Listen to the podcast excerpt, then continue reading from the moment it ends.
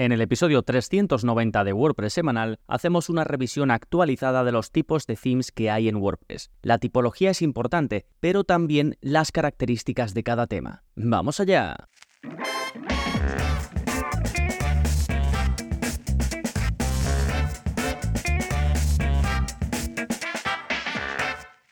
Hola, hola, soy Gonzalo Navarro y bienvenidos al episodio 390 de WordPress Semanal, el podcast en el que aprendes a crear y gestionar tus propias webs con WordPress en profundidad. Y hoy hablamos de tipos de themes. Vamos a hablar de los temas clásicos, los nuevos temas de bloques, los temas buenos, los temas malos, cómo eliges el tema adecuado, mis temas preferidos y algunas dudas comunes como si merece la pena pasarse a utilizar un tema de bloques o qué pasa si utilizas un constructor visual externo como Elementor. Todo esto en nada, en muy poquito, pero antes como siempre novedades. ¿Qué está pasando en gonzalonavarro.es esta semana? Pues tenemos nuevo vídeo de la zona código. Ya sabes que ahí te enseño a modificar tu web sin usar plugins. Solo tienes que copiar y pegar el código que mm, vemos en el vídeo y lo tienes. No tienes que saber desarrollo ni nada. Está pensado para que puedas aprovechar lo que yo te voy enseñando. Y mm, como digo, en este caso te enseño a ocultar elementos a los usuarios que hayan iniciado sesión en WordPress. Es decir, vas a poder controlar con un truquito que te enseño por CSS lo que pueden o no pueden ver los usuarios de WordPress de tu web que estén conectados. Un ejemplo, pues tienes, no lo sé, el típico mensaje promocional, de venta o de lo que sea enfocado a los que aún no están dentro y no quieres molestar a los que ya han iniciado sesión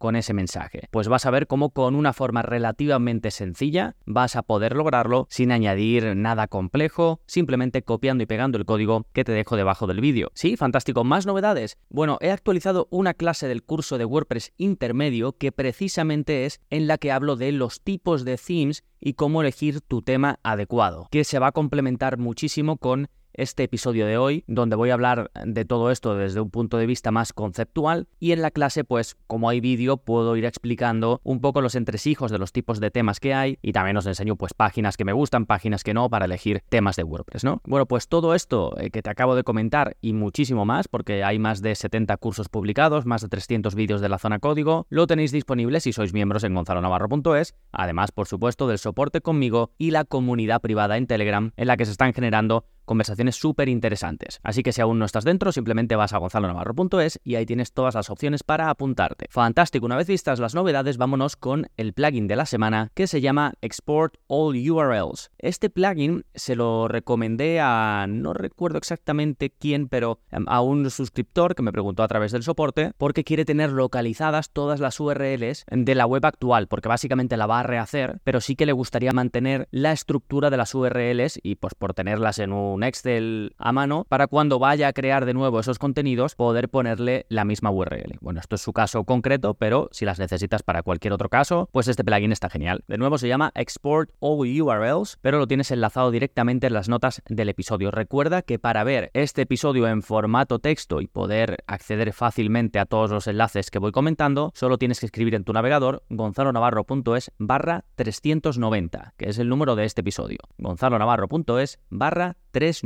Y ahora sí, vámonos con el tema central, los tipos de themes en WordPress. Bien, vamos a definir qué es un theme y qué no es un theme, porque aunque todos pensemos que lo controlamos, sigue habiendo dudas y con razón, porque los propios desarrolladores se saltan a conciencia, digamos, la definición original de tema. Primero, es muy común que de forma errónea se llame a un tema o a un theme de WordPress plantilla. Es cierto que un tema es lo que se instala en la web para controlar el aspecto y luego a través de sus opciones pues aplicas diseños a tu web. Y muchos de estos temas incluyen plantillas que puedes utilizar y que te sirven de punto de partida, ¿sí? Pero es que además en WordPress a nivel interno se llaman plantillas a otras cosas. Por ejemplo, plantilla de página o partes de plantilla. Entonces, esto es algo, digamos, a nivel estructural, ¿no? A nivel de cómo se llaman los archivos de WordPress y demás. Y entiendo que puede haber confusión. De hecho, cuando trabajo con clientes y me hablan de plantillas, yo sé que me hablan de temas, tampoco corrijo a la persona. Pero nosotros que nos gusta empaparnos de WordPress, es importante que entendamos esa definición para que podamos entender todo lo que consumimos acerca de WordPress e incluso nos podamos explicar mejor. Bien, voy a volver a hacer hincapié en lo que es un theme de WordPress? Es lo que instalas en tu web para controlar su aspecto y luego a través de sus opciones maquetas o eh,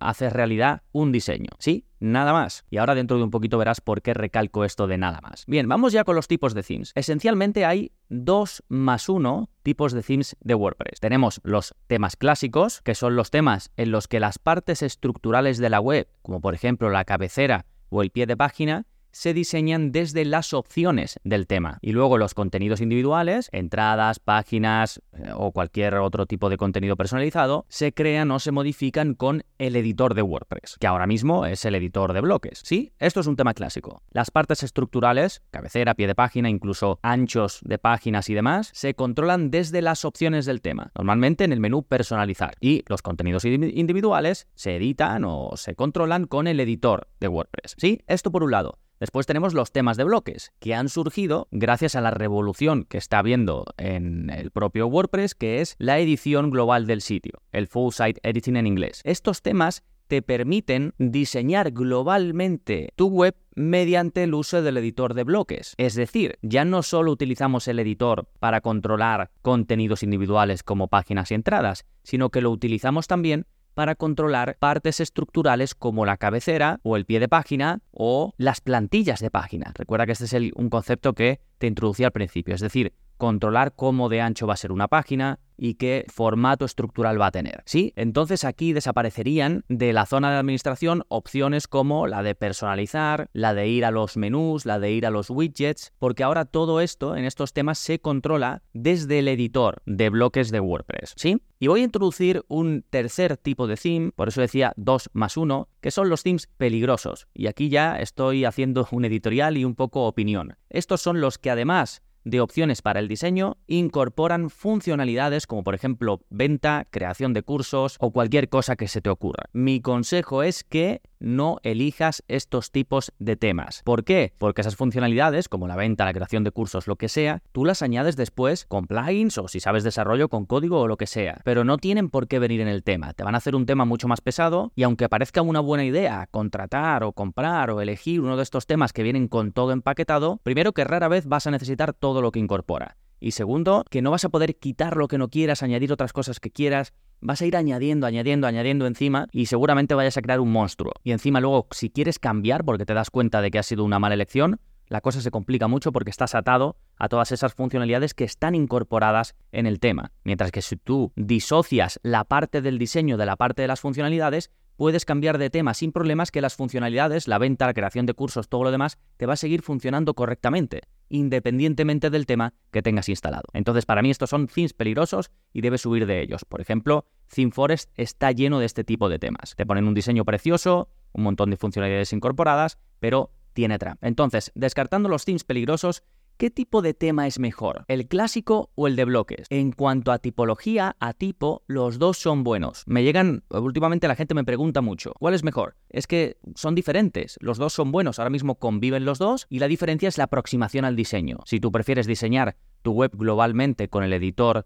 nativo de WordPress, pues usa un tema basado en bloques. Si prefieres tenerlo un poco separado y solo utilizar el editor de bloques para los contenidos en sí y luego las opciones de tu tema para las zonas estructurales, pues fantástico también. Sí, después ahondaremos un poquito en esto. Pero antes, ¿hay más tipos de themes? Sí, em, comúnmente ahora se está utilizando también, digamos, una división global de cuatro tipos de themes. Los que ya hemos mencionado, clásicos y de bloques. Y luego hay dos más que están un poco ahí entre medias, que son los híbridos, que básicamente es un tema clásico que ha adoptado alguna característica del full site editing, es decir, imagínate que es un tema clásico que ya existía antes y que como ha salido todo esto de editar eh, tu web globalmente, pues sus desarrolladores le han incorporado, le han metido alguna característica de la edición global, como por ejemplo el editor, digamos, global, ¿no? Que a lo mejor no te funciona del todo em, como te funcionaría como un tema de bloques, pero bueno, se pone ahí ese, mm, ese parche, iba a decir, pero tampoco quiero ponerlo negativo, sino que se añade esa característica, ¿no?